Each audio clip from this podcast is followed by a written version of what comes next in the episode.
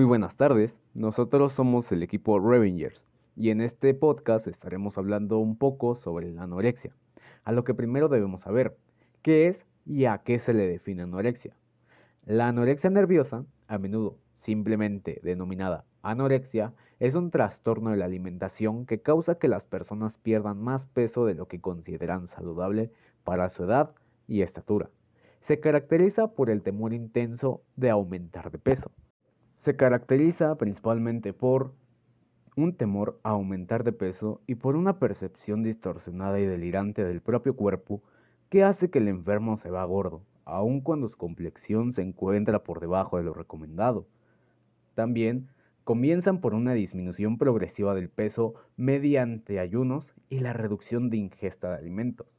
Para controlar el consumo de calorías pueden vomitar después de comer, o usar de modo indebido laxantes, suplementos dietéticos, diuréticos o hasta enemas. Para intentar bajar de peso pueden llegar a ejercitarse en exceso. No importa cuánto baje de peso, la persona continúa sintiendo un temor a aumentar de peso. ¿Existen más tipos de anorexia? La respuesta es sí. Existen dos subtipos de anorexia nerviosa, el restrictivo y el compulsivo purgativo. El tipo de atracones que regularmente presentan los pacientes son atracones que después del vómito, ya sea se introducen nuevamente el vómito a su boca o abusan de los laxantes, diuréticos o enemas. En el tipo restrictivo nerviosa, los pacientes restringen la ingesta de alimentos y a veces se ejercitan excesivamente. Como toda enfermedad, este trastorno incluye síntomas tanto emocionales como conductuales, además de problemas de ámbito físico asociados con una percepción irreal del peso corporal y con un temor muy intenso a aumentar de peso o engordar. Síntomas físicos. Pérdida de peso excesiva o no lograr el aumento de peso previsto para el desarrollo. Aspecto delgado. Recuento de células sanguíneas anormal. Fatiga, insomnio, mareos o desmayos. Pigmentación azulada en los dedos de la mano, cabello fino o quebradizo o pérdida de cabello, vello suave como pelusa que cubre el cuerpo, ausencia de menstruación, estreñimiento y dolor abdominal, piel seca y amarillenta, intolerancia al frío, ritmo cardíaco irregular, presión arterial baja, deshidratación, hinchazón en los brazos o las piernas, erosión dental y callosidades en los nudillos por la provocación de vómitos. Emocionales y conductuales. Los síntomas conductuales de la anorexia pueden incluir intentos de bajar de peso de las siguientes maneras. Restringir estrictamente la ingesta de alimentos mediante las dietas o el ayuno. Hacer ejercicios de forma excesiva. Darse atracones y provocarse vómitos para eliminar los alimentos, lo que puede incluir el uso de laxantes, enemas, suplementos dietarios o productos herbarios. Preocupación por los alimentos que a veces incluye cocinar comidas elaboradas para los demás pero no comerlas. Saltar comidas o rehusarse a comer con frecuencia.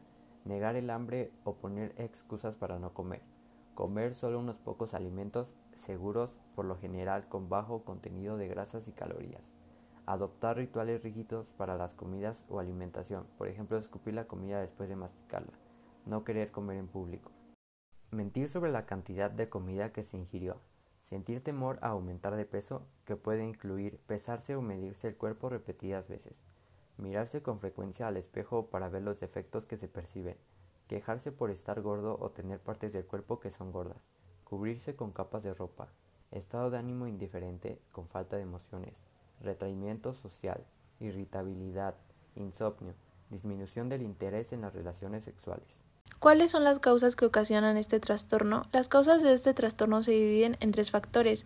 Factores biológicos. Si bien aún está claro que genes están involucrados, podría haber cambios genéticos que hacen que algunas personas presenten un mayor riesgo de padecer anorexia. Algunas personas pueden tener una tendencia genética al perfeccionismo, la sensibilidad y la perseverancia, características vinculadas a la anorexia. Factores psicológicos. Algunas personas con anorexia pueden tener rasgos de personalidad obsesiva compulsiva, que les facilitan seguir dietas estrictas y privarse de comer aunque tengan hambre.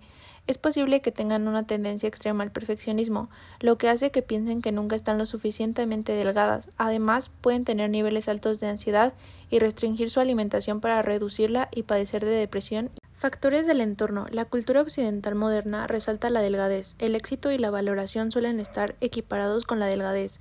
La presión de grupo puede ayudar a fomentar el deseo de estar delgado, especialmente en las mujeres y jóvenes. ¿Qué parte de la sociedad es más propensa a padecer este trastorno?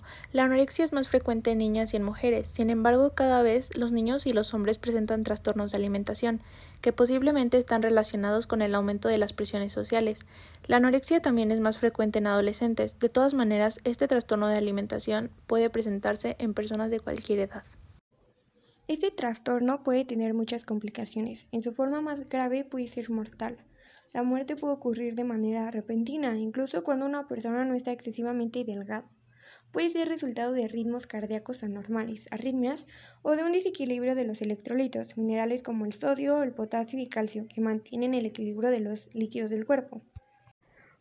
Otras complicaciones de la anorexia comprenden de las siguientes: anemia, problemas del corazón como prolapso de la válvula mitral, ritmo cardíaco anormal o insuficiencia cardíaca, pérdida muscular, disminución de la masa ósea, osteoporosis, lo que aumenta el riesgo de sufrir fracturas. En las mujeres, ausencia de la menstruación. En los hombres, disminución de los niveles de testosterona. Problemas gastrointestinales como estreñimiento, hinchazón o náuseas. Anomalías electrolíticas como bajo nivel de potasio, sodio y cloruro en la sangre. Y problemas renales. ¿Qué podemos hacer para la prevención de la anorexia? No hay nada que garantice la prevención de la anorexia nerviosa.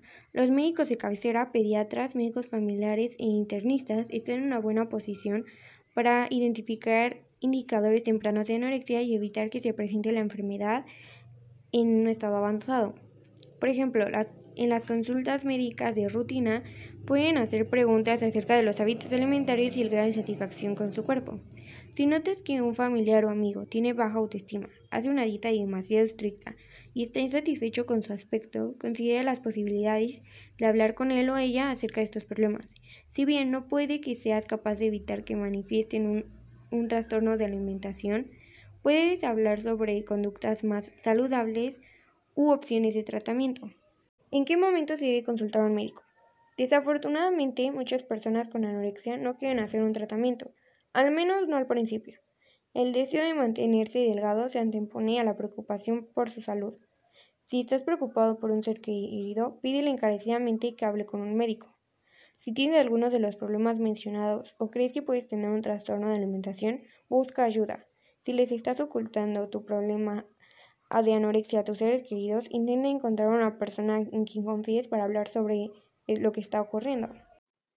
En México cada año se registran cerca de 20.000 casos de anorexia y bulimia, siendo de la población de entre 15 y 19 años edad la más afectada. La diputada Ana Laura Bernal Camarada planteó exhortar a las secretarías de salud para que se genere una política pública nacional que prevenga y elimine la anorexia y la bulimia en niños y niñas y adolescentes.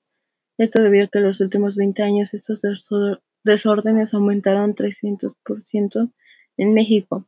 Bernal Camareda destacó que en México hay mil casos anuales de trastornos alimenticios, principalmente en jóvenes de entre 13 y 18 años de edad.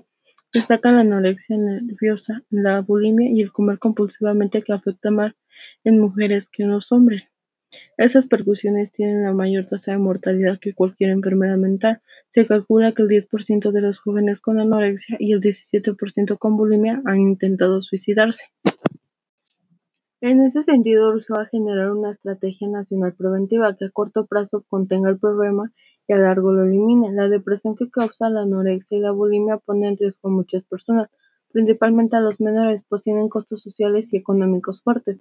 Es importante tener la información correcta acerca de trastornos como este, pues tienen importantes repercusiones en el desarrollo biológico, psicológico, social y familiar de las personas que lo padecen. Además, supone la enfermedad mental con mayor índice de mortalidad a lo largo de la vida de la persona que lo sufre.